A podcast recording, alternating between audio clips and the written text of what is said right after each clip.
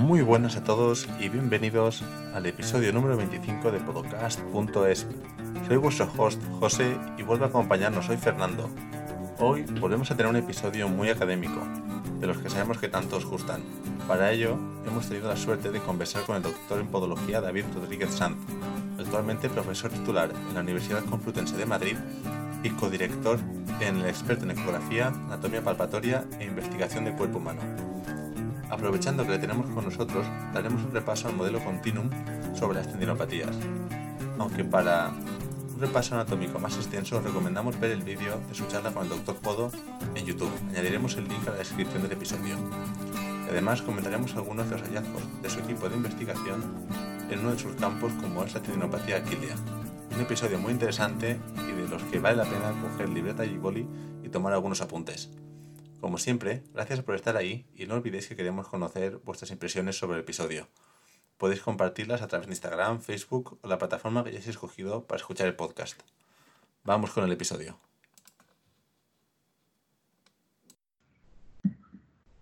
Muy buenas a todos y bienvenidos de vuelta a podcast.es. Hoy tenemos con nosotros al compañero David Rodríguez. Muy buenas, David. Hola, buenas tardes. ¿Qué tal estáis? Y tenemos de vuelta también a Fernando después de los exámenes. Muy buenas, Fernando. Muy buenas, José. ¿Qué tal estás? ¿Ya has acabado los exámenes? Bien, ya, ya he acabado. Ya vacaciones. Vacaciones es más podología, ¿no? a friquear más. pues sí, a leer artículos que ya sabes que es lo mío. Y David, muchas gracias por estar con nosotros. Ya te contacté nada más acabar la charla con, Alfredo en, eh, durante el confinamiento. Le dije, Alfredo, dame el teléfono de David, que tenemos que, hablar con él. Una alegría. Yo lo que comentaba siempre con Alfredo y lo que comento en todos los foros que, que me permiten al final lo que hacemos esto tiene que llegar a cuantas más personas mejor para que los conocimientos y todo el esfuerzo que, hacemos siempre llegue a mucha gente, lo puedan aplicar a los pacientes, lo puedan aplicar en sus estudios. Así que mil gracias a vosotros por haberme invitado. Muchas gracias a todos los que os dedicáis a la investigación y a compartir, porque al final muchas veces compartís sin, sin ánimo de lucro, porque al final tú trabajas para la universidad, pero esto no tiene que ver con la universidad ya. O sea, esto es trabajo extra que estás haciendo por compartir. O sea, que muchas gracias a vosotros. Hoy vamos a hacer una continuación un poco de la charla con Alfredo, con lo cual eh, al fin, en el post que ponga eh, pondré el enlace a la charla de Alfredo por si la gente quiere ver ambas. ¿Vale? Pero de todas formas también sentaremos unas bases para que se pueda seguir el podcast perfectamente. Entonces, comencemos eh, el edificio por los cimientos. David, te dedicas a la investigación, estás en Madrid, ¿verdad? Eso es. Universidad Complutense. Soy profesor titular en la Universidad Complutense de, Madrid, en la Facultad de Enfermería, Fisioterapia y, Podología. He trabajado muchos años antes en, otra, en, la Universidad Europea, y, pero ahora ya estoy centrado en, la Complutense totalmente.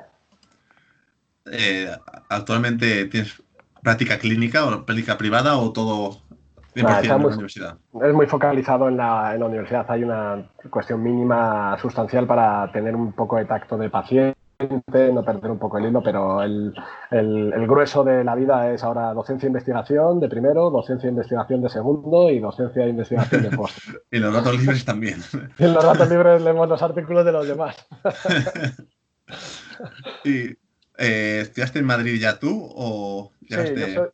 Yo soy de Madrid, yo nací en Madrid, aunque mi familia es de origen segoviano y de origen asturiano, y, estudié fisioterapia en la Universidad de Alcalá de Henares.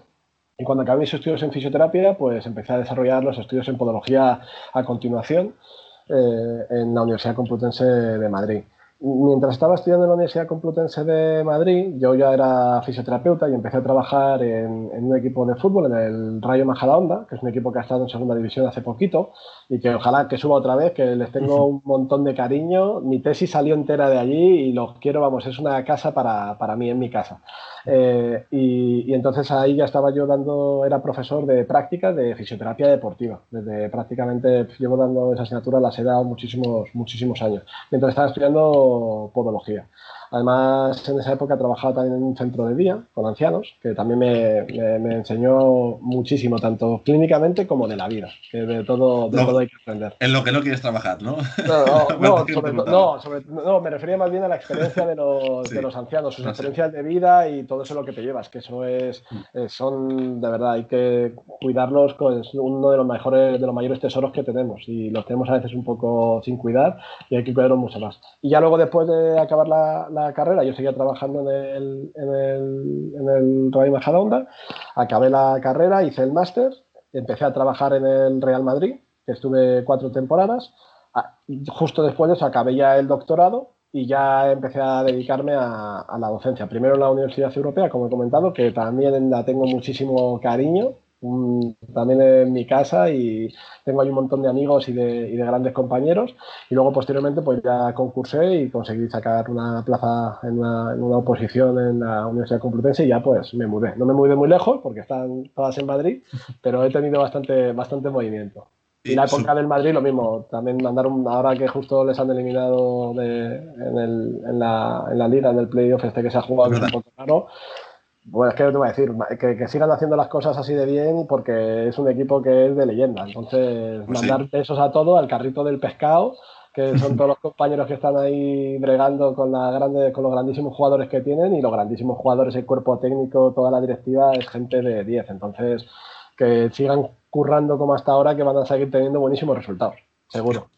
Es curioso los ciclos ¿eh? que hay en el, el, deporte, como en Madrid ahora, aunque esto esté fuera de la podología el Madrid eh, lleva unos años haciendo cosas muy, muy bien y cambiando las cosas, pero cambiando piezas, pero la dinámica del equipo ha sido genial. No sabemos si ahora llega a fin de ciclo o no. No, seguro que no. Si, se va el Facu, es muy, bueno, es muy bueno. Es que son todos muy buenos allí, entonces todos son muy buenos, con lo cual va la cosa bien. Lo que pasa es que es verdad que este, este torneo ha sido un poco raro, entonces hay que mm, entenderlo como una cosa normal, de que ha sido un poco, pues hemos tenido una pandemia mundial, pues oye, pues claro que pasan cosas a veces un poco eso, pero vamos, que es un equipazo y ya te digo, y toda la gente que hay ahí es de, de 10 para arriba, de 10 para arriba. y hablando, volviendo un poco a, a ti, a la podología, ¿Siempre supiste que querías investigar o a base de, a base, perdón, eh, de tu experiencia trabajando dijiste, me, gusta más eh, la parte de investigación que la práctica clínica ¿Cómo fue? Pues en realidad fue más bien, esto es como lo de a quién quiere más, a papá o mamá. ¿no? al final la parte clínica te da un montón de dudas que no hay respuesta. Y entonces es lo que te anima eso. Yo, precisamente como empecé a trabajar en el fútbol, pues empezaba a ver un montón de desarrollos patológicos y un montón de acciones que se desarrollaban desde todos los campos clínicos, desde la medicina, desde la fisio, desde el apodo, y que no estaban eh, para mí todo lo suficientemente bien objetivado, lo suficientemente demostrado. Se hacían muchas cosas porque se hacían las cosas así o porque siempre se han hecho así, pero no había esas pruebas fidedignas y fue un poco lo que te animaba pues, a leer artículos primero, pues un poco lo que comentábamos con, con Fernando al principio, ¿no? a leer esos artículos y decir, ostras, ¿y este paciente por qué va y este paciente por qué no va? Pues voy a leer un artículo a ver si veo algo, me encuentro una revisión sistemática, lo aplico a un paciente, veo que van mejor, lo aplico a otro paciente, veo que van mejor. Entonces, poco a poco vas uniendo la parte investigadora con la parte clínica, la parte... y entonces es un poco el, el motor. Al final es no dejar de hacerse preguntas, esto es la clave de todo. Y a ver, cuéntanos un poco qué campo investigas tú, ya lo sabemos, pero queremos que lo expliques bien, porque tú lo has explicado mucho mejor que nosotros. Y verás que a Fernando le va a salir una sonrisa cuando lo comentes, porque es su, es su fetiche. Pues mira, yo prácticamente, sobre todo, lo que trabajo, lo que he investigado es el miembro inferior. ¿De acuerdo? Dentro del miembro inferior, el tendón de Aquiles es el, principal, el principal protagonista. Y cuando hablamos de la investigación, a mí me gusta siempre decir que nosotros investigamos con lo que buenamente podemos. Cuando hemos tenido pistolas termográficas, pues hemos usado la pistola termográfica. Cuando hemos tenido ecografía, ecografía. Cuando hemos tenido electromiografía, electromiografía. Entonces, en función de los proyectos que vamos teniendo o de los materiales de investigación que vamos teniendo, pues es cuando vamos incorporando esas nuevas herramientas para validar, para objetivar la algometría, la dinamometría, las plataformas de presiones. Entonces, eso es un poco el, desarrollo. los que me ayudaron a mí sobre todo a investigar, que eso sí que no puedo bajo ningún concepto no, dejármelos en el tintero, es por un lado la, a mis directores de tesis, el doctor, que son los dos catedráticos de podología que tenemos en, España, que son la doctora Marta Losa Iglesias, que es catedrática en la Universidad de Juan Carlos, y el profesor doctor Ricardo Becerro de Bengoa, catedrático en la Complutense.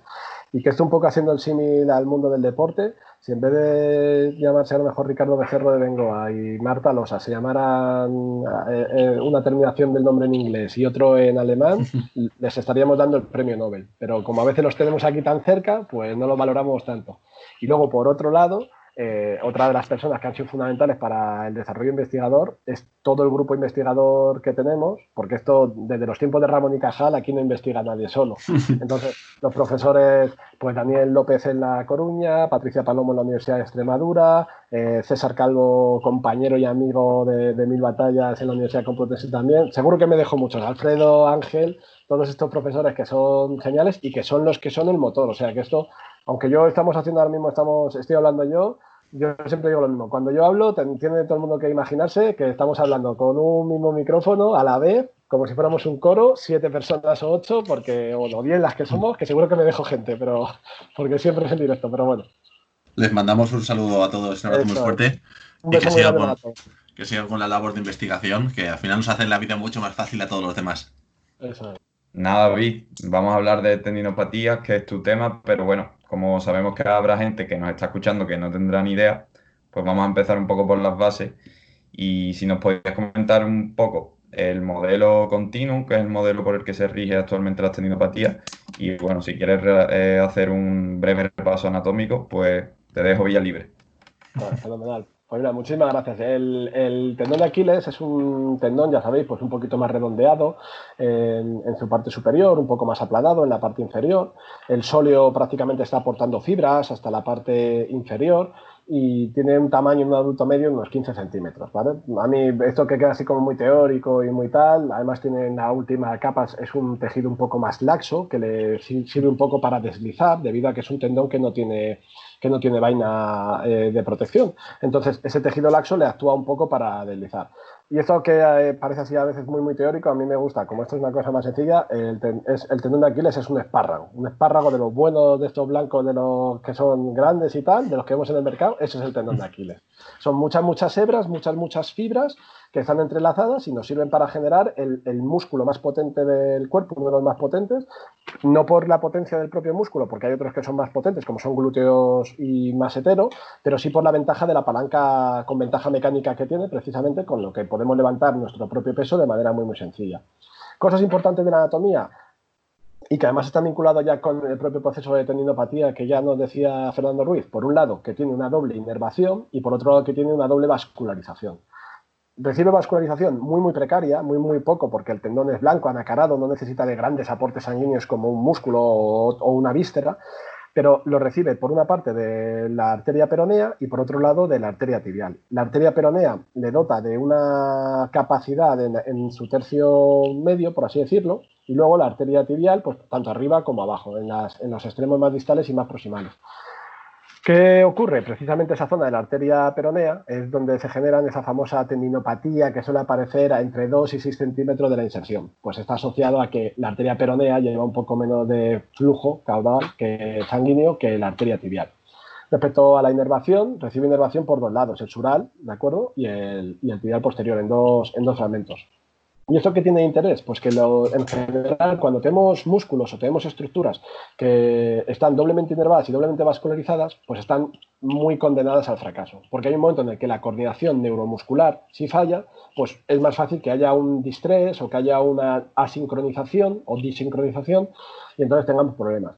Esto es la explicación más sencilla que seguro que alguna vez cuando hemos visto algún partido de fútbol o de baloncesto hay muchas veces que vemos corriendo a alguien y de repente frena y se echa la mano al muslo, ¿no? Y se echa la mano y de repente dice el, periodista de, la tele tranquilamente, dice algo así como, bueno, pues atención porque el jugador se acaba de lesionar del bíceps femoral y, y va a estar de baja entre tres y cinco semanas dices, ostras, yo con un ecógrafo dudo. Y, dudo a veces y él sabe que es eso. ¿Por qué? Porque es lo más frecuente. ¿Por qué? Porque es un músculo que igual que en el tendón de, en el tríceps que tiene ese proceso de, de, inervación y de vascularización que os he comentado respecto al tendón de Aquiles, pues arriba lo mismo, hay doble vascularización. Entonces, cuando hay siempre dos brazos de palanca que son un poco diferentes, dos ramitas nerviosas que tienen que estar perfectamente coordinadas y empezamos a entrar con que el músculo se fatiga, con que hay vías metabólicas que generan desechos, que esos desechos a veces se quitan bien y a veces se quitan peor, todo eso genera que el músculo funcione un poquito peor y es una de las causas por las que hay, por las que hay rotura. Esto sería un poco como la, anatomía así más básica, más rudimentaria, eso lo tenemos todos y está todo más, que sabido. Sobre el modelo de continuum, a mí hay un aspecto que me gusta mucho combinar, que el modelo de continuum lo, edita Jill Cook, es, una, es la, la persona del mundo que más sabe de tendón de Aquiles, posiblemente. Es una fisioterapeuta australiana y eh, yo he estado en alguna formación con ella y es espectacular, como persona, como científica y a nivel pedagógico. Y entonces, básicamente, lo que me dice es que el tendón lo que genera es, en función de las fuerzas que está recibiendo, pues si yo le doy eh, mucha carga, responde a esa carga. Básicamente, ese es el modelo de, de, continuum. ¿Qué es lo que ocurre? Que eh, en ese modelo de continuum, donde se genera que si yo doy mucha carga al tendón hago daño, pero si le doy poca carga, también le hago daño, y si le doy la carga justa, el tendón se readapta y vuelve otra vez a funcionar y se readapta, y cada vez es un tendón más fuerte cuando le doy la carga adecuada, si lo dejo sin carga se hace débil, si lo dejo con mucha carga se hace, se hace daño. En realidad esto luego realiza otro artículo científico que se llama Revisitando el modelo de continuum. los dos artículos creo que en sus respectivos años han estado en el top 10 de citaciones. Son dos artículos que de, de obligada lectura. Perdón. Y, el, entonces perdón, el, segundo es de 2016, ¿puede ser? Es de 2016 o 2017, sí, que lo hace con Purdan, creo recordar. El primero en 2009 y el segundo en 2017. no, lo tiene 2017, ¿verdad? Creo que sí. Sí, y, me sonaba que iba con Purdan. Entonces ahí lo que habla, ya habla del componente de la tendinopatía reactiva, y de la tendinopatía degenerativa y cómo, en función de si nuestro sujeto pues está en esta posición, que es un tendón que tiene dolor y poca funcionalidad, hay que hacer una cosa, si está en esta posición o en esta posición, que es funcionalidad eh, o, dolor, hay que hacer otras cosas, y si es un tendón que está sano, pues hay que hacer cosas diferentes. teniendo ya otros criterios un poquito como el, el, siguiente escalón al modelo de continuum. Pero esto mismo es muy parecido a la teoría de estrés de tejidos que hemos manejado toda la vida en, podología. Si yo le doy a un tejido más estrés de que es capaz de verse sometido, se ve dañado. Si yo le doy a un tejido menos estrés de que se ve, se ve debilitado. Y si le doy el, estrés adecuado, funciona adecuadamente. Entonces sería un poco, así a modo de resumen rápido, por hacer una cosa tampoco que no sea una clase aburrida, una cosa fresca de, lo que es la, teoría del continuum. A mí lo que me sorprendió de cuando leí este artículo fue no sobre todo la parte de la carga excesiva, sino de la de la carga, digamos, darle poca carga al tendón, porque uno de los protocolos que yo he visto en clínica cuando estaba en la universidad es eh, reposo cuando tienes una tendinopatía y con este modelo vemos que el reposo también es lesivo. El reposo es lesivo prácticamente para todo. Mira, en, en enfermedades prevalentes de componente conectivo, musculoesquelético principalmente o articular, lo que hay que hacer es dar siempre la carga adecuada de trabajo. Esto históricamente se ha hecho mucho desde la fisioterapia, ¿no? Esto de me echo un esguince de grado 1 y en vez de quedarme inmovilizado, me pongo un vendaje funcional para proteger la articulación y hago flexión y extensión de dedos solamente. Bueno, pero es que hacer flexión y extensión de dedos evita que tenga una atrofia de la musculatura intrínseca, evita que tenga un edema, mejoro la vascularización de la zona discretamente. Entonces, y, y esto es lo mismo para el tendón. El nivel de evidencia A es el de ejercicio terapéutico, pero es que para una lumbalgia inespecífica, lumbalgia mecánica inespecífica que puede tener cualquier persona, lo que peor que puede hacer es quedarse tumbado en la cama. Tiene que hacer algo de actividad, un poco de movimiento, un poco de core, un poco de respiratoria para tener todo eso. Entonces, al final es justo lo que comentas. De hecho, en el, en el artículo eh, Cook ya empieza a hablar del, del papel de la matriz extracelular y de las uniones GAP, cómo esas uniones GAP son las que se encargan de transmitir esa fuerza, que luego además está muy vinculado a, los modelos, a los modelos de transmisión de fuerza faciales que son muy, muy mm. importantes. ¿Y qué, opinión tienes tú, David, eh, de que los podólogos desarrollemos capacidades en términos de, pautar una terapia de ejercicio físico, de, terapia de ejercicio con cargas? Hasta ¿Piensas que nosotros deberíamos ser capaces de desarrollar toda la, rehabilitación, cierta parte de la rehabilitación, eh, derivar desde el principio? Pues mirar, eso es. Eh, eh, aquí hay un pequeño conflicto, porque por un lado está la legislación, ¿de acuerdo? Y la legislación nos da capacidad total para hacerlo. ¿De acuerdo? La legislación nos da capacidad porque somos los profesionales. en la ley de ordenación de profesiones sanitarias de, la marca 11 de noviembre, creo que es, o 21 de, noviembre, pues eh, nos indica que somos los máximos responsables de todo el tratamiento y de cualquier diagnóstico, tratamiento de las afecciones y deformidades del pie. Con lo cual tenemos toda la posibilidad de hacerlo nosotros. Ahora bien, Esto es como lo mismo que ocurre con la cirugía. También tienes la posibilidad de hacer cirugía, pero si tú no estás formado en cirugía, habitualmente lo derivas a otro compañero. Pues esto es tan sencillo como eso. Un podólogo puede hacer todo lo que quiera en el pie, todo lo que quiera. Puede hacer tratamientos con punción seca, puede hacer infiltraciones, puede hacer operaciones, puede pautar ejercicio, puede hacer vendajes, puede poner electrolisis percutánea, esto que es tan chulo para las tendinopatías que se usa de, poner un ecógrafo, ver el punto que es el, el más hipoecoico, el manecoico, y entonces ahí das la de... Tú puedes hacer todo lo que quiera, pero claro, la responsabilidad es tuya. Esto es mm. como, ya sabéis, ¿no? Si el que tiene un gran poder, pues tiene una gran responsabilidad, como bien dijo Spiderman bueno, el, abuelo de Spiderman. claro, yo eh, hace poco tuve alguna conversación sobre este tema, eh, eh, en este caso el compañero me decía que un poco era como hacer competencia desleal o meternos en el campo de los fisios, pero al final, si tú estás tratando una patología que te ha venido a ti tu consulta, que está dentro de tu campo, y obviamente siempre que hagas una técnica que es nueva para tu profesión, estás haciendo una técnica que hace otro, siempre vas a estar comiendo de terreno a otro, pero igual que te van a comer a ti cuando yo desarrollen eh, técnicas más propias de tu profesión, ¿no? Mientras hagas las cosas con sentido común, con conocimiento de causa y dentro de tu margen legal. o sea, margen del sentido común y todo es la legislación. ¿La legislación te lo permite hacer? Sí, pues entonces, porque por eso somos una profesión colegiada y reglada. Si no, pues yo empezaría, imagínate, digo, bueno, pues es que yo creo, hay muchas fascitis que empiezan en la cadera. Y a mí no se me ocurre de repente infiltrar, infiltrar, un, ciático y poner ahí un medicamento. No se me ocurriría en la vida, aunque creo que puedo hacer. Pues si, si, no, es de si no es mi competencia, lo derivo. Si es mi competencia, lo trato yo. Pero, pero pasa en todas las profesiones. Yo como fisioterapeuta tengo, tengo la capacidad de poder tratar niños, enfermos neurológicos, pero yo me he dedicado al deporte. A mí se me viene un paciente neurológico a consulta que quiere verme yo lo derivaré a algún compañero que tengo que seguro que es súper bueno en consulta. Y es la manera de hacer las cosas bien. Igual que si alguien es un dentista y está especializado en eh, ortodoncias, pues si tiene que hacer una endodoncia, pues que lo derive a alguien que lo sabe hacer bien. Si alguien es un cirujano que se dedica a hacer cirugía de hombro, aunque tenga competencia para operar el túnel del carpo, pues que lo derive al que mejor hace túnel del carpo. Y que tú, y tú vas haciendo lo que. Mm. Al final, si tú haces lo que sabes hacer bien y lo que está dentro de tu margen legal, pues oye, de los pacientes que son lo más importante eh, son los que se ven beneficiados. Tal cual.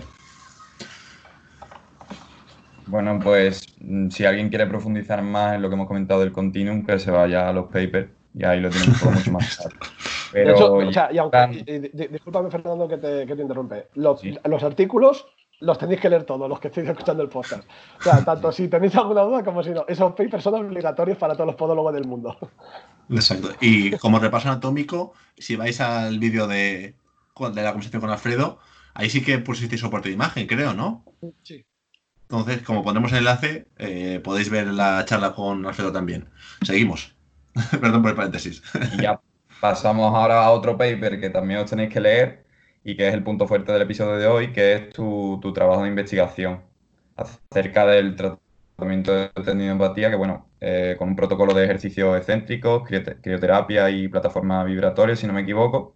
Así que nos puedes comentar, bueno, pues mira, esto es un trabajo, igual que comentaba antes, es un trabajo de muchas personas. Entonces, aunque lo más importante es lo primero que todos los autores, toda la gente que ha colaborado, nace de una tesis doctoral de un alumno, Pedro Javier Martín Llantino, que le, vamos, es un fenómeno porque se dejó aconsejar desde el primer momento y trabajó como un león.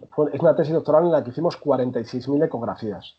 46.000 ecografías son ya palabras mayores. Yo nunca he hecho un trabajo de investigación tan potente. Por eso tiene, hay tantos artículos de nuestro grupo de investigación ahora de, tendinopatía, de tendinopatía aquilia. Porque básicamente analizamos, gracias al profesor César Calvo, que os he comentado, que nos indicó eh, y nos orientó totalmente en el modelo para desarrollarlo, eh, de toda la valoración de la musculatura intrínseca, de la musculatura extrínseca, de la fase plantar. Entonces, prácticamente cogió a Pedro Javier, que no sabía hacer una ecografía y lo transformó en uno de los mayores expertos del mundo en, ecografía del sistema calcáneo aquilio plantar.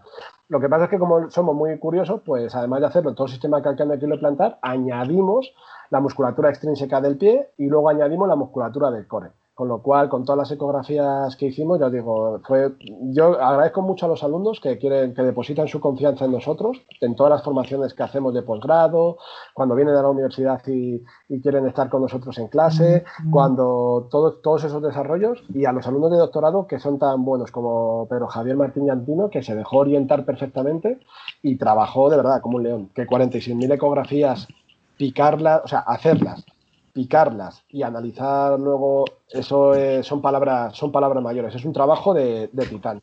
De titán. Y entonces el trabajo lo que hicimos básicamente es una duda que, sí que habíamos, había tenido siempre, porque al final nosotros jugamos con el tendón dándole estímulos físicos. Pero mi duda era, ¿y por qué dar solamente un estímulo físico? Vamos a ver qué pasa cuando damos más estímulo físico. Y entonces lo que hemos observado es qué es lo que pasa cuando damos más estímulo físico y en diferentes estructuras. Entonces veíamos, para empezar, que, el tendón de Aquiles cuando se afecta, no se afecta solamente el tendón de Aquiles. Con lo cual, ya, yo ya empezaría a decir que no existe la tendinopatía aquilia. Empezaría a decir que existe el síndrome del tendón de Aquiles, porque ya es un conjunto de signos y síntomas. O sea, no solamente cuando yo tengo una hepatopatía, pues mi hígado le pasan cosas cuando yo tengo una rotura muscular, pues a ese músculo tengo una lesión. Cuando tengo un esguince, mi tobillo se ha hecho. Pero resulta que es que lo que encontramos en las tendinopatías aquileas es que el tendón lo veíamos afectado. Cuando hicimos la ecografía, veíamos que estaba afectado. Eso es de esperar porque si es un tendón afectado, pues lo lógico es que en la foto pues salga mal. Pero veíamos que la grasa de Kager también estaba eh, modificada que eso ya es un poco más raro. Es verdad que está muy cerca la grasa de Kager y que, bueno, que puede estar un poco modificada. Pero veíamos también que la musculatura intrínseca estaba modificada y que los flexores de repente empezaban a tener un papel mucho más importante, el flexor y el aductor del alus principalmente, el flexor y el flexor común de los dedos, mucho más importante. Veíamos que la musculatura intrínseca, el antagonista, el tibial anterior del, tibia, del tríceps se veía afectado. Pero es que nos encontrábamos hasta que en los mutífidos, eh, al estar en una posición más alargada, encontrábamos que había una alteración hasta a nivel de core. Entonces, claro, veíamos que es que una afectación de, de, una articulación tan importante como con ventaja mecánica estaba teniendo afectación grandísima. ¿Y qué es lo que veíamos? Pues veíamos que en las tendinopatías aquilias los dos procesos mejoran al final. Es una de las conclusiones que sacamos en, en el artículo. Tanto el, tanto el tendón de Aquiles con vibración y con crioterapia eh, con, unido al excéntrico mejoran pero en función de qué problemas tienes, te vas a ver beneficiado de unos o de otros. Por ejemplo, la musculatura intrínseca se veía muy beneficiada de añadir la plataforma vibratoria. Pues si yo en mi paciente, al final una de las cosas que, comento de la tendinopatía aquilea es que es como una botella de agua, ¿no? que tienes muchos agujeros. Y entonces está saliendo agua por muchos agujeros. Tú tienes que identificar los agujeros y taparlos todos, porque aunque tengas eh, cinco agujeros en la parte de abajo, si tú tapas cuatro pero dejas uno, ese va a seguir saliendo y te vas a quedar sin agua. Pues hay que ir tapando todo. Entonces veíamos que en función de determinados aspectos, a veces era mejor la crío y a veces era mejor la vibroterapia. Y eso es lo que va a hacer una medicina o una, una acción clínica individualizada para el paciente. Si yo tengo ahora el ecógrafo, que es muy fácil tener un ecógrafo ahora en consulta, y de repente veo que mi paciente tiene los flexores en mal estado o es en la musculatura extrínseca, pues a veces tengo que usar crioterapia y excéntrico y a veces tengo que usar vibroterapia y excéntrico. Fácil.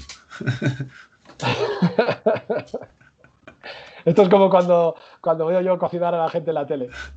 a, mí se me, a, mí se me, queman hasta las ensaladas. Pues esto no.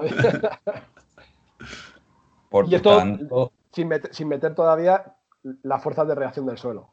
Esto es el modelo, el modelo robot, como digo yo, en un, en un cubo de metraquilatro a, temperatura ambiente, a cero grados, y ahora le pones a andar y que tenga presiones ascendentes.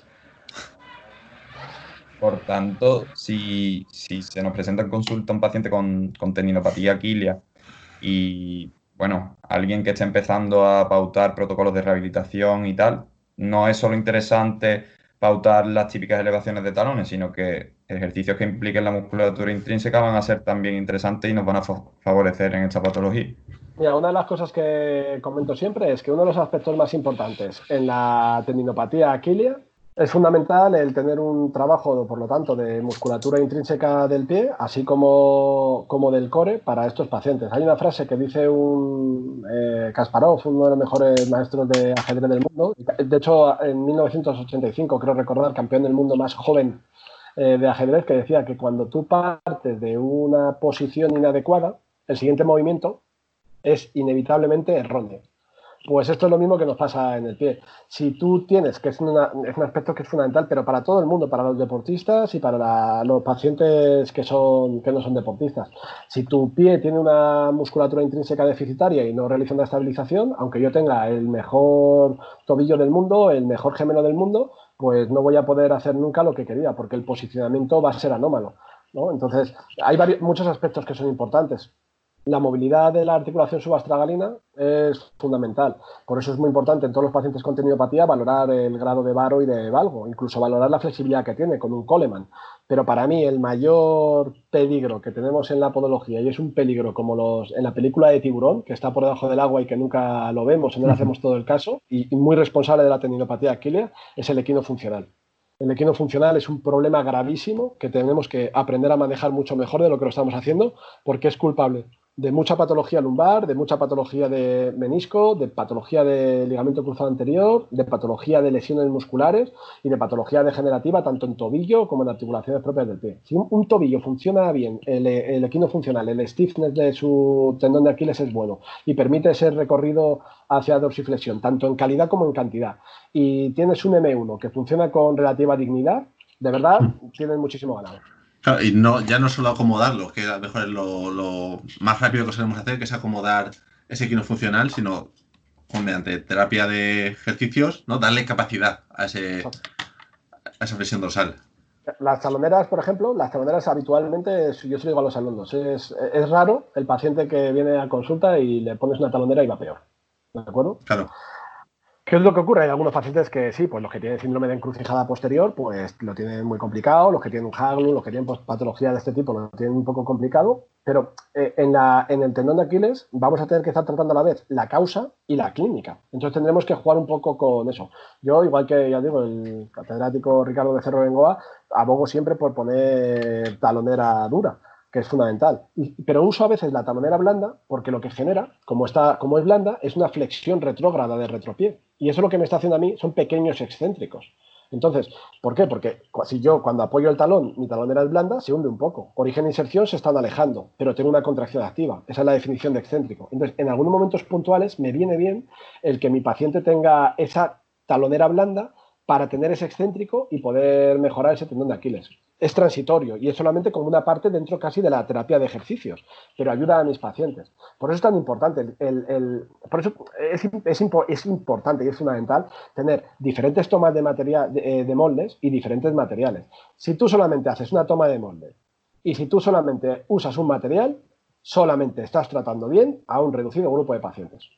Hmm. Ya está. Es, es, imposible. Nadie puede con un, tratar a todo el mundo con polipropileno o con una poliamida o con un composite. No, o sea, cada paciente necesita, casi en función de cada momento, podríamos decir, un desarrollo ortopédico diferente. Entonces, cuando nos encontramos pues abogando solamente, no, yo es que tengo un método buenísimo para coger moldes, porque uso láser o uso una tecnología. Bueno, pues hay un grupo de pacientes al que le estás ayudando, pero hay otro grupo de pacientes que ya no les estás ayudando yo es que tengo un, uso un material, o, a veces caemos, ¿no? Yo es que soy muy de usar EVA, o soy muy de usar poli, ¿no? Eso seguro que habéis oído. Soy muy de usar mm, composites.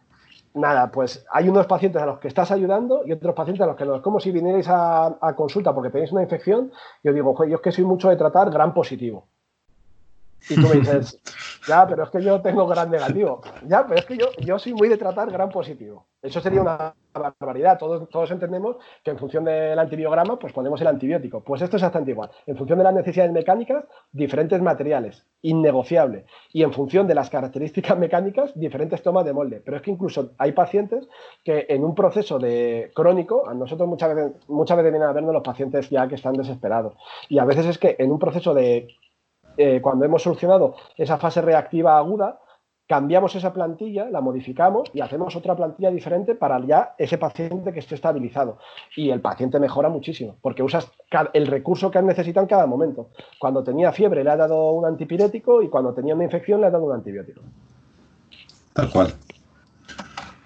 Y mm, David, esto que comentas de, los soportes plantares me, me, sirve mucho de enlace porque, bueno, yo siempre lo digo, y a mí me han llovido palos y creo que ahora tú me lo vas a confirmar y es que podemos hacer los mejores soportes plantares del mundo, pero si a, este, a estos pacientes no los sometemos a las cargas óptimas, no van a mejorar.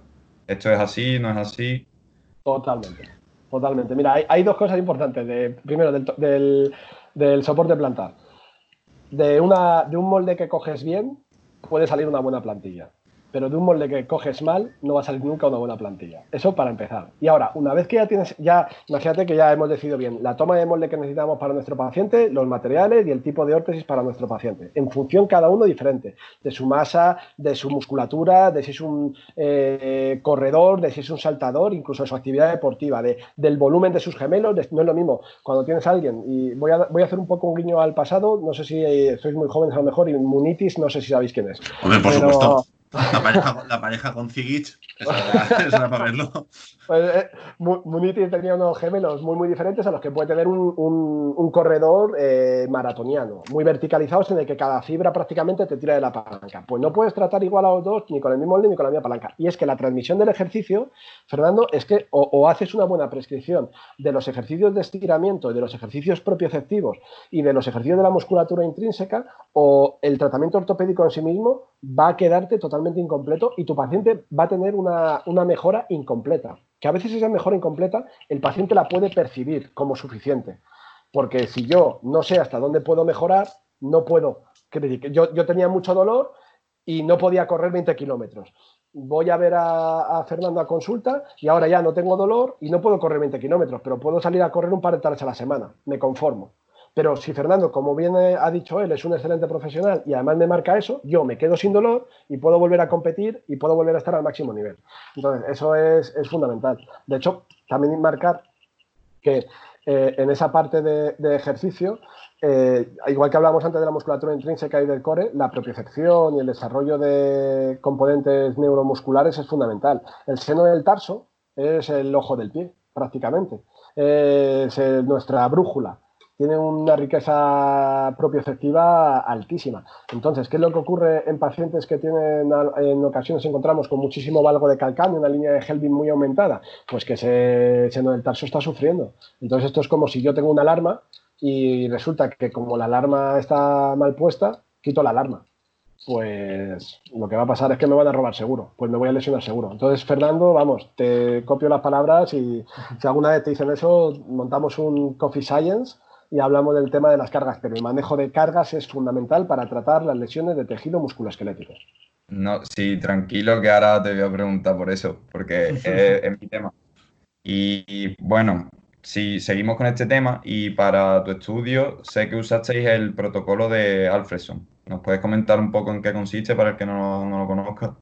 Pues mira, el protocolo de Alfredson lo usamos porque era el más validado, ¿de acuerdo? Y es el más validado, el que tiene. Alfredson es uno de los investigadores más importantes en tendón de Aquiles y básicamente consiste pues, en un número de repeticiones, un número de días a la semana y en unos ciertos umbrales. De hecho, se ha tomado como referencia mundial el, que los pacientes pueden hacer el, ejercicio excéntrico hasta un grado 3 de dolor. Eso es el clásico que prácticamente maneja todo el mundo. Hay algunos autores que a veces te dicen que hasta un 5, pero claro, ¿cuál es el problema que tiene esto? El problema que tiene esto es que no hay nada tan subjetivo como el dolor.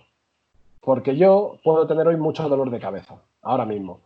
Y de repente miro en la cartera y veo que me ha tocado el euromillón, no sé si hoy es el día del euromillón, o, y se me va el dolor de cabeza, seguro seguro que es el mal dolor de cabeza. Pero mi realidad física sigue siendo la misma.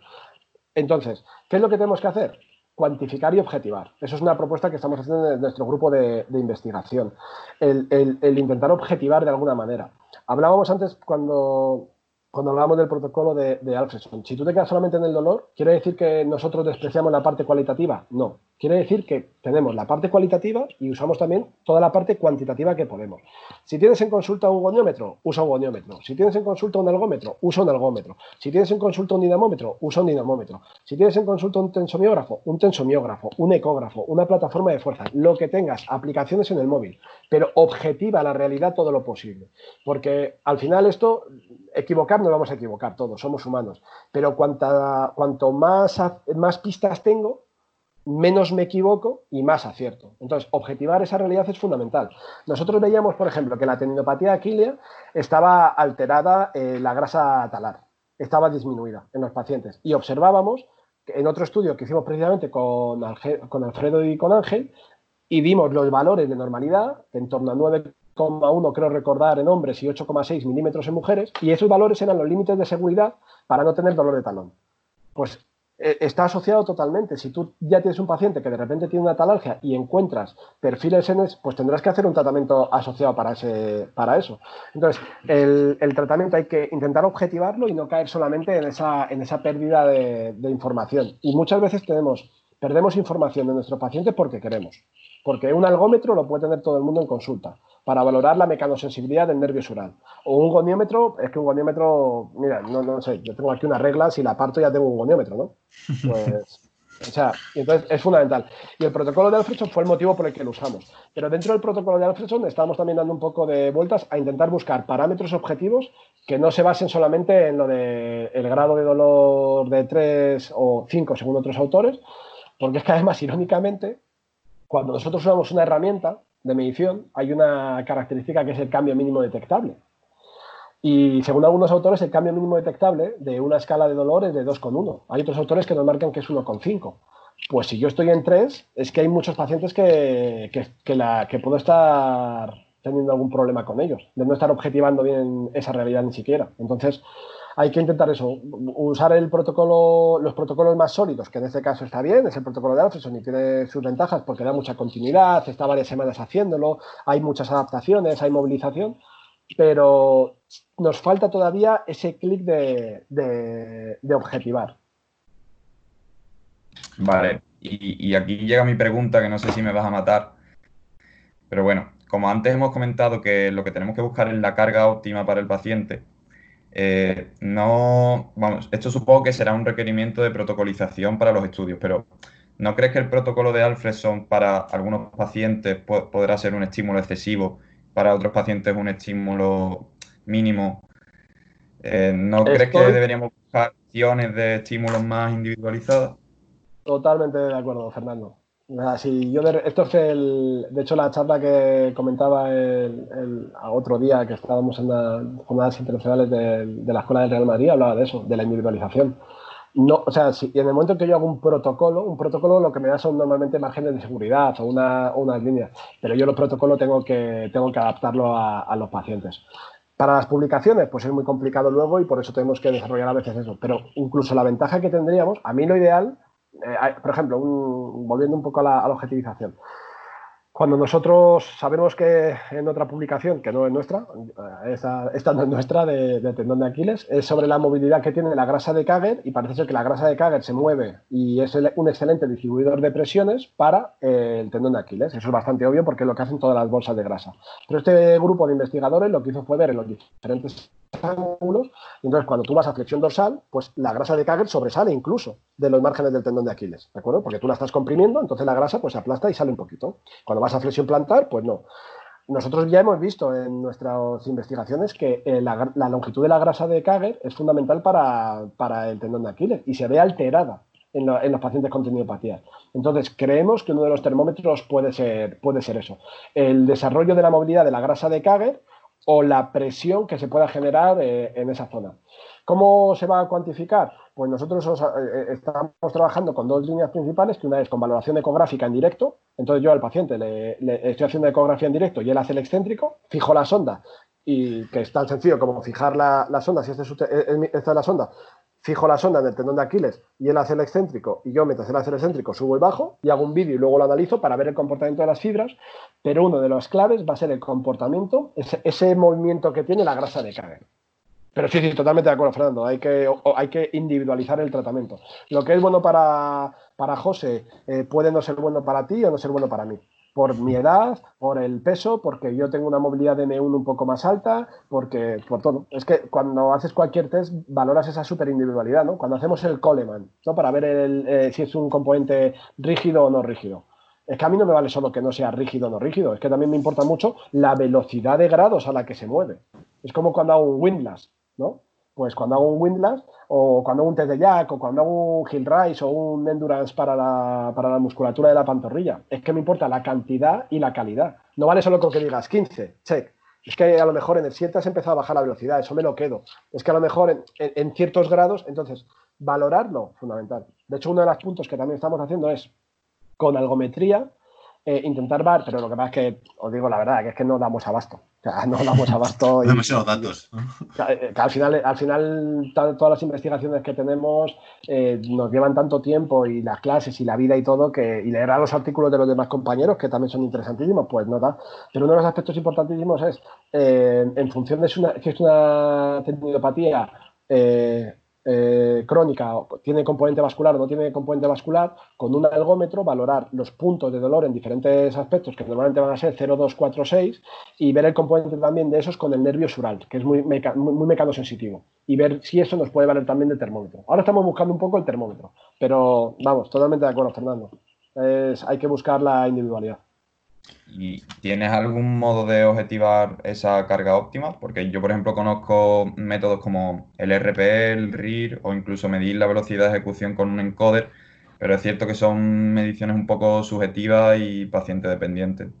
Sí, sí, sí, pues ya te digo, ahora lo que estamos trabajando es eso, con algometría en el nervio y en diferentes puntos, porque creemos además por la clasificación de Mafuji de las tendinopatías vasculares y de 2015 vasculares y no vasculares, eh, y ver con ecografía también la, la, modificación de tamaño del tendón de Aquiles y la modificación de la grasa de cadera. Ahora mismo estamos en esas tres ideas. De hecho, fijaros lo de, la, lo de la individualidad, lo importante, lo importante que es, que es que lo, lo, cuento siempre y es que es una cosa increíble. El calzado que usamos, por eso hablábamos de lo de las, cuando hablamos de la individualidad, hay calzado que nos ponemos que solicita más al tendón de Aquiles y solicita más a la musculatura del tríceps y hay otros que no, y es que nos hemos encontrado en un estudio que ya, lo que pasa es que lo que os digo, que no nos da tiempo ya a todo, que resulta que jugadores de primer nivel, de primera división, que han tenido lesiones en tricesural, que han tenido, que se han borrado toda la temporada, que son jugadores de superélite, resulta que tienen las botas que más daño hacen a su tendón de Aquiles y a su tricesural y veíamos en una comparación entre diferentes calzados, entre pues las eh, Legend de Nike, las Adipure, eh, diferentes, y veíamos que de repente había jugadores, pero de primer nivel, internacionales con la selección de Gales, internacional con Brasil, pues que de repente tienes un montón de lesiones durante el año, que, que son carísimas, porque en realidad estos superjugadores, tener una lesión de un mes, te acaba de costar a lo mejor un millón y medio de euros, y ves que la bota que tiene le está reventando el tendón de Aquiles. Que no quiere decir esto que es la única causa, ¿eh? no quiero que, quede ese concepto bajo ninguna. Pero si de los cinco agujeros que tenemos ya hemos localizado otro agujero, pues ya solo tenemos que resolver cuatro. Porque si tenemos todo lo. Yo tengo el coche bien y todo bien, y reviso el motor, y reviso el aceite, y echo la gasolina, y todo bien, y resulta que no hincho las ruedas, pues a mi pueblo no llego porque voy sin aire en las ruedas. Pues esto es lo mismo. Si me dejo a veces una pequeña esquina, por ahí sale todo el agua. Pues pueden hacer todo y tener mil tratamientos y tener plantillas y tener todo y, carga y ecos y todo, pero la bota es de las cosas. Entonces, todo tiene, hay que tener hasta el mínimo detalle. Has mencionado el tema de los estiramientos, que también es un tema bastante polémico ahora mismo. ¿Los consideras efectivos? ¿En qué momento los pautas y los pautas? Ya, los estiramientos son importantísimos, ¿de acuerdo? O sea, estirar es importante, eso, eso es fundamental. ¿Por qué? Porque principalmente lo que hace es que reduce de marcada manera el stiffness de las estructuras y permite una alineación. Ahora bien, sí que se sabe que está muy, muy asociado con, eh, por ejemplo, déficits en la fuerza, ¿de acuerdo? Lo que yo nunca haría sería hacer un super estiramiento previo a la competición, eso no tiene ningún sentido, ¿de acuerdo?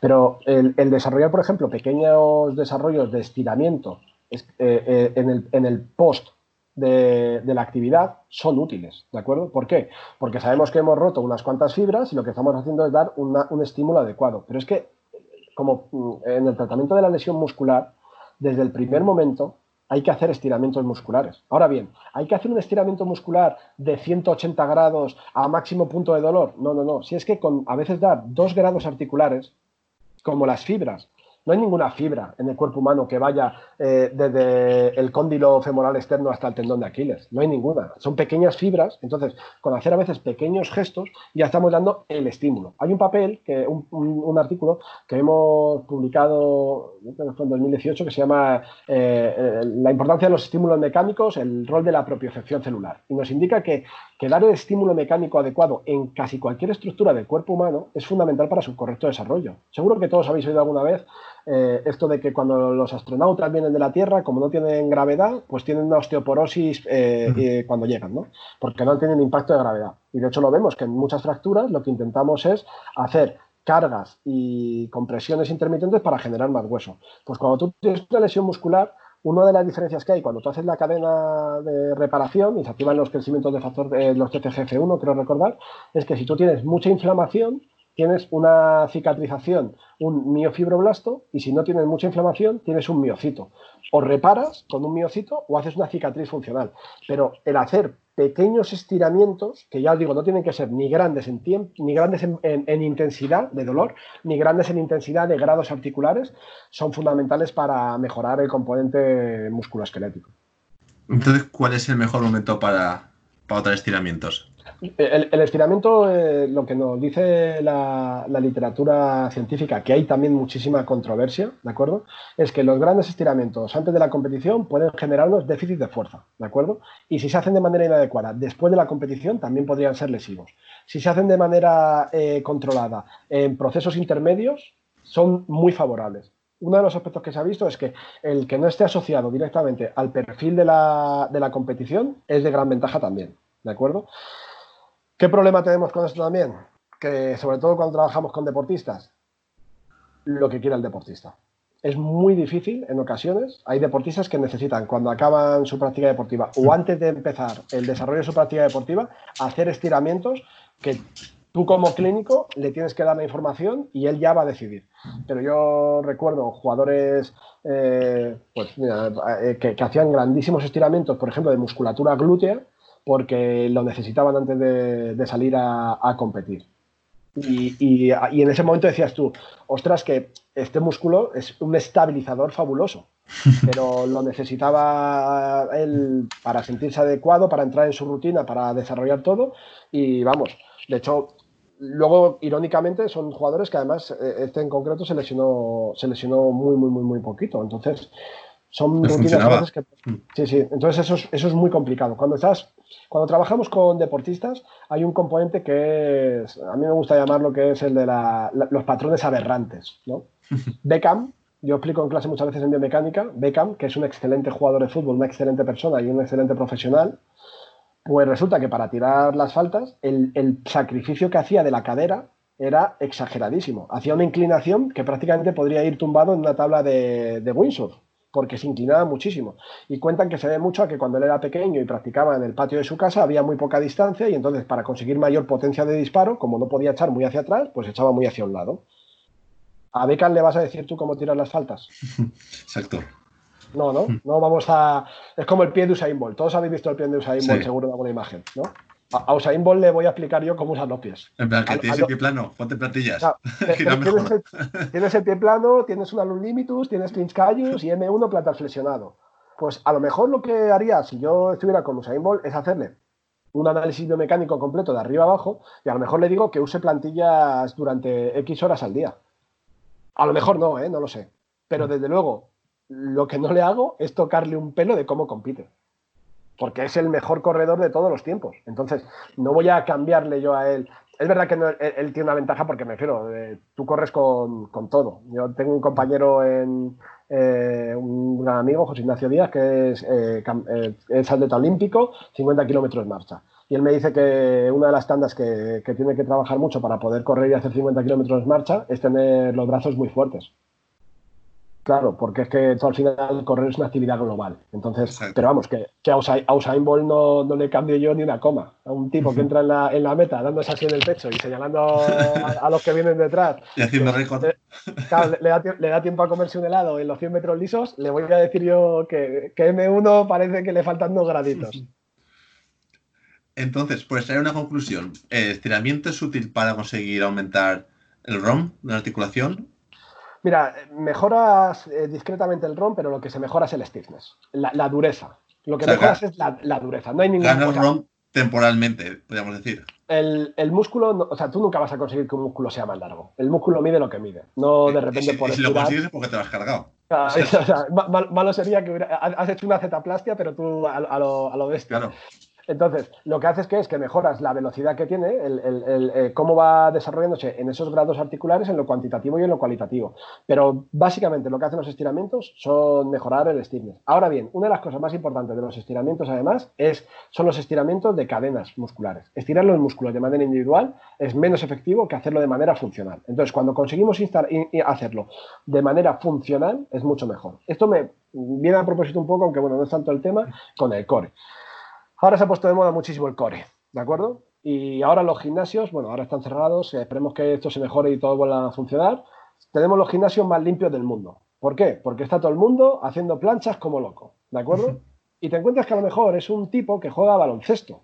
Y es que él, el core, lo necesita para cuando va arriba a coger un rebote y le desplazan la cadera y entonces él necesita ser fuerte ahí en el core. Entonces, a mí no me vale que su patrón eh, de desarrollo motor sea en cadena cinética cerrada, con los codos apoyados en el suelo y el dorsal ancho eh, con mucha compensación, porque tiene también apoyados los pies. Él en ese momento, cuando a él le hacen daño, está en el aire. Entonces, yo necesito activar esa musculatura en los procedimientos. Y esto es igual para todos.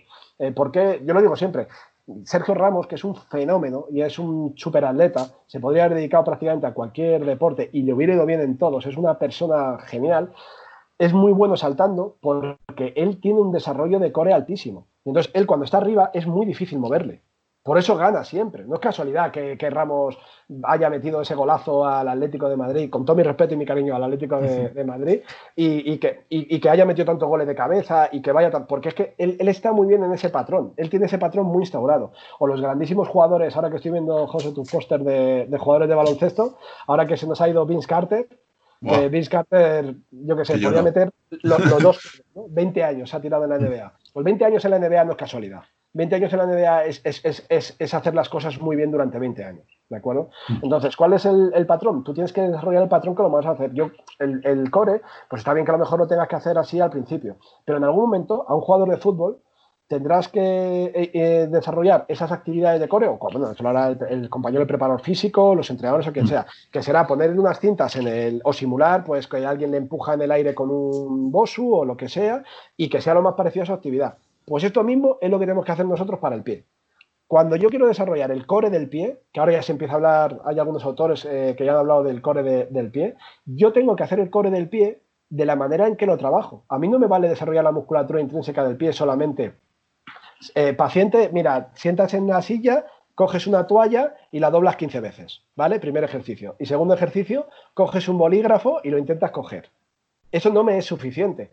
Eso me vale para una primera fase de alguien que no mm. está entrenado. Lo siguiente que tendré que hacer es, mira, ahora lo que vas a hacer es, ¿ves la toalla que está? Sí, pues ahora saltas sobre la toalla y antes de saltar la agarras, pero saltas con la toalla agarrada, por ejemplo, ¿de acuerdo? O lo que quiero, por eso muchos jugadores cuando tengo la opción les mando trabajar mucho en arena que eso lo hago mucho para fortalecer la musculatura intrínseca. O cuando están en procesos de rehabilitación a diferentes alturas dentro del agua de la playa, para tener diferente porción de peso y diferente carga. Pues toda esa mega individualización es lo que hace que tengamos tantísimo éxito tratando tendones de, Aquiles. Jugadores que, estaban desahuciados, eh, tanto en tendón de Aquiles como en fascia, que vienen a vernos, pues de repente encuentran soluciones. El otro día leí una frase que ponía si el, si el core del pie también tuviera abdominales, mucha más gente lo trabajaría. Es que como el pie, el pie es lo bonito el de los bebés, pues, pues claro. Pero, o sea, eh, imaginaros, ¿alguien se operaría con un cirujano que tuviera la mano atrófica? No, ¿no? ¿Alguien que no tuviera fuerza suficiente para sujetar un bisturí? Pues a los deportistas les estamos pidiendo que peguen un golpeo al balón en una zona del pie en una zona del cuerpo que es la que tiene más articulaciones y más músculos por densidad. Somos, es, la zona del cuerpo con más musculatura y con más articulaciones por unidad de, centímetro de todo el, cuerpo humano. Pues hombre, si yo resulta que quiero pegar una falta y resulta que estamos hablando de un tiempo de contacto de 0,01, pues hombre, si tengo buena capacidad de adaptación, igual ese 0,01 es un 0,02 simplemente porque consigo que mi musculatura intrínseca se adapte, ¿no? ¿Qué es lo que ocurre? Mm. Imaginaros que te tiran un huevo a la mano. Si yo mi mano no hace nada, y me tiran un huevo a la mano y dejo la mano con la palma extendida, el huevo se rompe. Pero si mi musculatura intrínseca está perfectamente sincronizada, me tiran el huevo y según voy recibiendo el huevo, lo voy sintiendo, lo voy acomodando. Pues esto es lo mm. que hay que hacer con todos nuestros deportistas y con todos nuestros pacientes. Mejorar esos patrones de, de, propiocepción y de, patrones motores funcionales en la musculatura intrínseca y extrínseca del pie. Tanto en un calentamiento como en la gravitación, la última fase debe ser la adaptación a, su actividad. O sea, en ambas. Pero en consulta muchas veces lo obviamos eso. Nosotros los, mensajes que damos de estiramientos, de ejercicio terapéutico, de fortalecimiento, son de propiocepción. Eh, eh, siendo sinceros, en los últimos años, ahora está cambiando todo y cada vez estamos, en la podología española está a un nivel gigantesco, la podología mundial está creciendo, pero ¿qué es lo que vemos? Que hasta hace poco lo que se mandaba es, usted haga tres series de diez. Muy genérico todo. Eh, haga ponte frío, el típico ponte frío que se manda dime cuánto frío, dime cuánto tiempo, dime cuántas veces. ¿no? Pues Kenneth Knight, en su libro Cryotherapy, pues te dice, es la Biblia de la crioterapia. Pues no es lo mismo decirle a alguien que tiene que hacer y que como tiene, es una fase aguda, solo tiene que estar cinco minutos con hielo y los siguientes cinco minutos tiene que hacer haciendo flexión dorsal de tobillo y flexión plantar leve, que decirle a alguien ponte hielo en casa. Pues esto mismo es lo que tenemos que trasladar. Los ejercicios a nuestros pacientes no pueden ser, tienen que estar, tienen que ser unos ejercicios pautados adecuadamente. Se tarda lo mismo, lo mismo, de verdad, es solamente ponerle un poquito más de cariño y un poquito más, más de intensidad a la, a la actividad, se tarda lo mismo y el paciente mejora espectacularmente.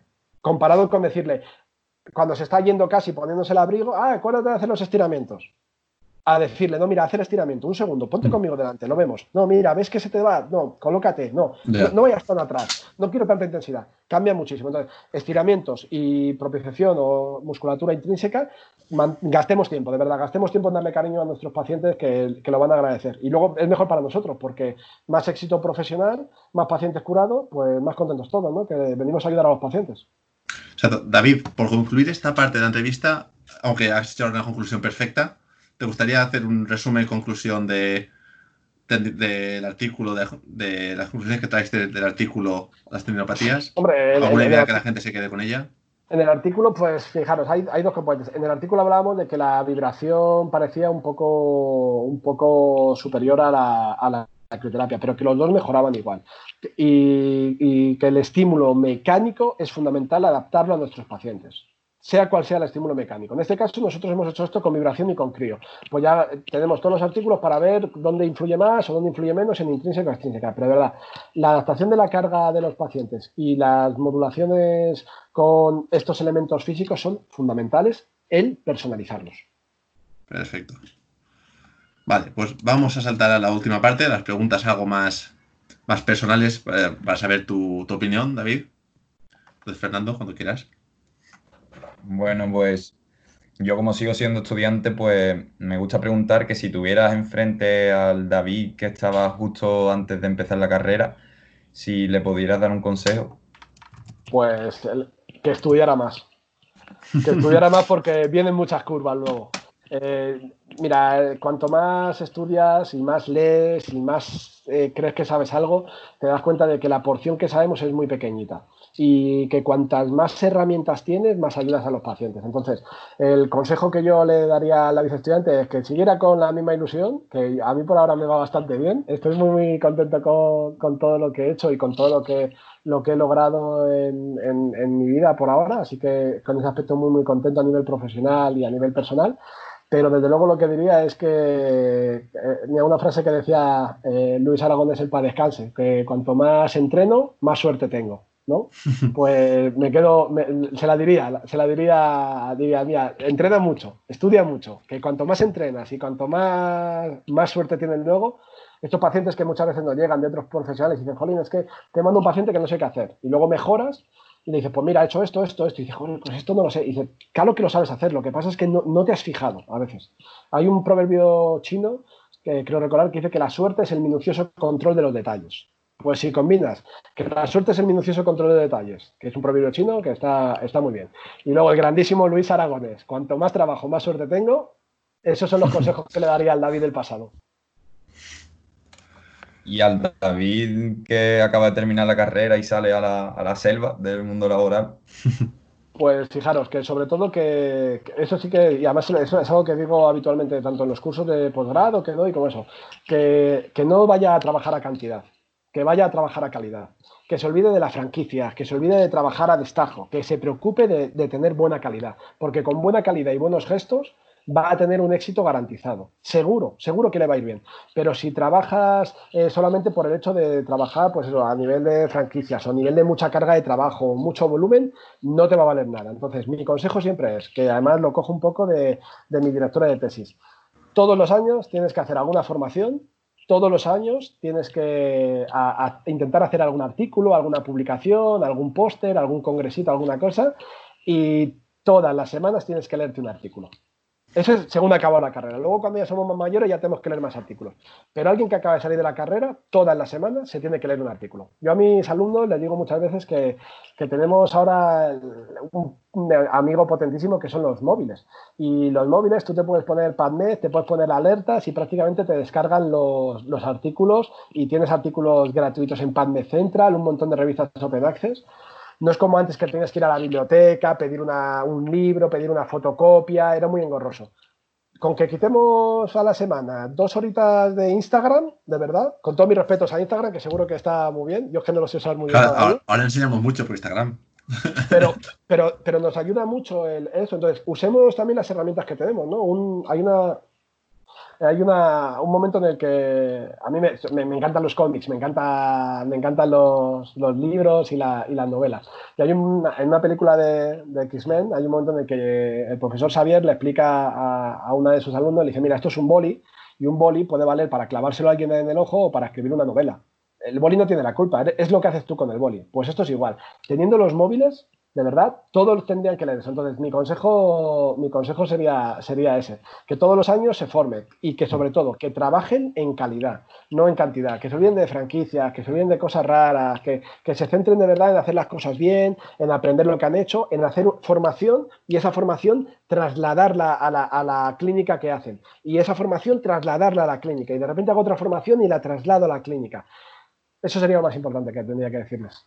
Me gusta mucho ese consejo, David, porque eh, porque pienso igual que tú. Si al final empiezas a trabajar, si tú nada más ahí quieres solo trabajar a cualquier precio, empiezas a trabajar mucho, eh, no tienes tiempo de estudiar ni ganas, porque si has hecho 30 pacientes en un día, llegas a casa y lo último que quieres es, coger el ordenador. Y al final lo que haces es hacer siempre las mismas dos cosas con las que estás seguro y cada vez te cuesta más salir de ese ciclo. Y lo digo porque a mí me ha pasado. Ahora, gracias a Fernando Gran Parte, devoro libros y artículos. Hasta hace muy poco estaba en ese ciclo de voy estudiando, pero como no estoy a gusto haciendo eso y no tengo tiempo para realmente centrarme en estudiarlo, no lo implemento. Y, y este es un ciclo que al final te acabas aburriendo. Acabas aburriendo porque no desarrollas, no evolucionas. Los dinosaurios, los dinosaurios cuando no se adaptan se extinguen. Pues esto es lo mismo que pasa. Cuando no tienes una adaptación, no tienes esa flexibilidad, no tienes esa riqueza, y la flexibilidad y la adaptación y la riqueza te la da eso. Es decir, pues mira, si todo el mundo poner una talonera la sabe poner todo el mundo, no hay que hacer gran cosa. Pero poner una talonera y hacer unos ejercicios excéntricos, a lo mejor no. Y hacer unos ejercicios de, pues a lo mejor tampoco. Y resulta que, como he leído que M1 es fundamental, pues resulta que poner un cutout, pues ya no lo hace tampoco todo el mundo. Y resulta que he visto que un peco de ballesteo en este paciente, porque resulta que tenía mecanismo de, de Windlass un poquito alterado, un poquito en lo cualitativo, un poco fallaba, tal. Pero es que resulta que además le he hecho una ecografía y he visto que tenía una pequeña manchita de una neovascularización y entonces le aplico este. Pues es que ese paciente le has curado del todo. Y sin embargo, con una talonera solo, pues no le habías curado. Entonces, lo has, callado, porque los síntomas se han ido. Exacto, exacto. Lo has escondido. Esto es como lo de, o tienes una humedad en la pared y pegas una mano de pintura. Claro, pues está bien, hasta que alguien abra el grifo. Exacto. Eh, siguiente pregunta sería, siempre pedimos a todos nuestros invitados que nos recomienden a alguien para venir en el futuro. ¿A quién nos recomendarías tú que invitáramos? Pues es una grandísima. Se te, ha iluminado la cara. No, no, no, es que escucha, el problema, el problema que hay con esto es como lo de los dedos de la mano. ¿A quién? ¿A quién me dejó fuera? Es decir, eh, es como cuando te dicen lo de pone el 11, el once ideal de, jugadores, ¿no? Dices tú, es que me harían falta, me harían falta 22 jugadores seguro para, para ponerlo. Yo, sin duda, lo que pasa es que, bueno, no he, marcar, tendría dos, dos, dos, tengo que decir dos. Eh, pues aunque tienen, no, es muy difícil que puedan porque la disponibilidad temporal que tienen es, es poquísima, ¿de acuerdo? Pero desde luego eh, los profesores Ricardo Becerro de Bengoa y Marta Losa, o sea, eh, son, para mí son los dos mejores podólogos de, de Europa creo que del mundo. Y ya os digo, si en vez de tuvieran nombres americanos o nombres alemanes, seguro que estábamos diciendo que tenían que darles un premio Nobel. Pero a veces como los tenemos aquí, son cercanos, ayudan a la gente, son unos fenómenos, pues resulta que no lo valoramos tanto, ¿no? Y eso sería la las personas que sean del de, campo de la podología. Y luego, aunque es un podcast, eh, yo incluiría al, al profesor César Calvo también. Es fisioterapeuta, no es podólogo, pero vamos, desde luego es, mi compañero de, armas en la investigación y, es un fenómeno. Después de verano empezaremos a incluir algunos no podólogos, con lo cual lo tenemos en cuenta. Pues fenomenal. Ya digo que en cuanto no incluyáis un no podólogo, eh, el profesor César Calvo Lobo de verdad es, es un 10 en todos los aspectos. Un 10 en todos los aspectos. Después, un libro. Puede ser de podología o no de podología. El que tú quieras, uno que tenga la cabeza, para recomendar a la gente que se lea. Pero el último que me he leído. O el... que, te gustaría que la gente se leyese. Bueno, es, muy buena pregunta. Mirad, eh, Sapiens sería el libro que recomendaría a la gente. Pero que se lo coja con tiempo, para verano. El, verano es un tiempo fenomenal para leerse Sapiens. Claro, pues, requiere. Igual se te alarga hasta Navidad, si vas un poco lento. De hecho, bueno, Sapiens, Homodeus, y son, de verdad, son, son buenísimos. El último que yo me he leído es Sidi, de Pérez Reverte. Entonces también os digo que si tal, cualquier cosa de Pérez Reverte es entretenidísima. Pero sí que para, para nivel científico, a mí me gusta mucho, me gusta mucho Sapiens. A los alumnos les recomiendo Sapiens y, eh, qué es esa cosa llamada ciencia, ¿vale? Entonces, pero Sapiens es el último que me he leído, es más, además más, más actual, tiene mucho tirón.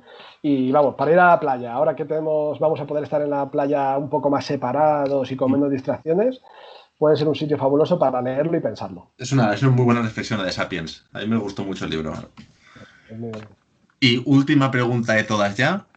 Eh, para ti, ¿cuál es la mejor paella? ¿Cuál es la mejor paella? Sí, o sea, eh, por ejemplo, tenemos paella de marisco, paella de valenciana, que es la única buena y original, la, de arroz negro. La, de la, paella, la de la paella es muy sencillo, la paella de mi padre. Ah, pero eso no me vale. otro, otro, como Jenny. no me vale. Esa, esa, ¿quieres, que haga, ¿quieres, que haga, ¿Quieres que haga la de, la de 11 de gala? claro, claro, tienes que decirme qué ingredientes le pones a esa paella yo, mira, la, paella que hace mi padre, que cría él mismo los pollos y los conejos, esa ah, es. Esa es la valenciana, es la buena. La, valenciana, pues mira, es, es, es, la mejor que hay, la paella que hace mi papá. Perfecto. Esa es la única respuesta buena.